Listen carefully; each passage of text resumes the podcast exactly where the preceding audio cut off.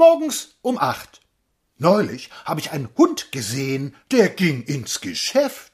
Es war eine Art gestopfter Sofarolle mit langen Feldtroddeln als Behang, und er wackelte die Leipziger Straße zu Berlin herunter. Ganz ernsthaft ging er da und sah nicht links noch rechts und beroch nichts, und etwas anderes tat er schon gar nicht. Er ging ganz zweifellos ins Geschäft.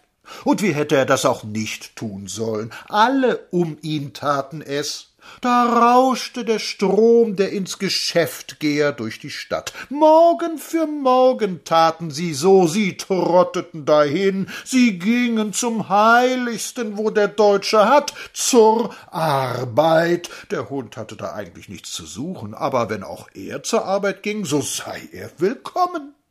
Es saßen zwei ernste Männer in der Bahn und sahen rauchend, satt, rasiert und durchaus zufrieden durch die Glasscheiben. Man wünscht sich in solchen Augenblicken ein Wunder herbei, etwa dass dem Polizeisoldaten an der Ecke Luftballons aus dem Helm steigen, nur damit jene einmal Maul und Nase aufsperrten. Da fuhr die Bahn an einem Tennisplatz vorüber, die güldene Sonne spielte auf den hellgelben Flächen, es war strahlendes Wetter, viel zu schön für Berlin, und einer der ernsten Männer murrte Haben auch nichts zu tun. Sehen Sie mal, morgens um acht Uhr Tennis spielen, sollten auch lieber ins Geschäft gehen. Ja, das sollten sie, denn für die Arbeit ist der Mensch auf der Welt, für die ernste Arbeit, die wohl den ganzen Mann ausfüllt, ob sie einen Sinn hat, ob sie schadet oder nützt, ob sie Vergnügen macht. Arbeit soll Vergnügen machen, ihnen piekt er wohl. Ja, das ist alles ganz gleich. Es muss eine Arbeit sein und man muss morgens hingehen können, sonst hat das Leben keinen Zweck.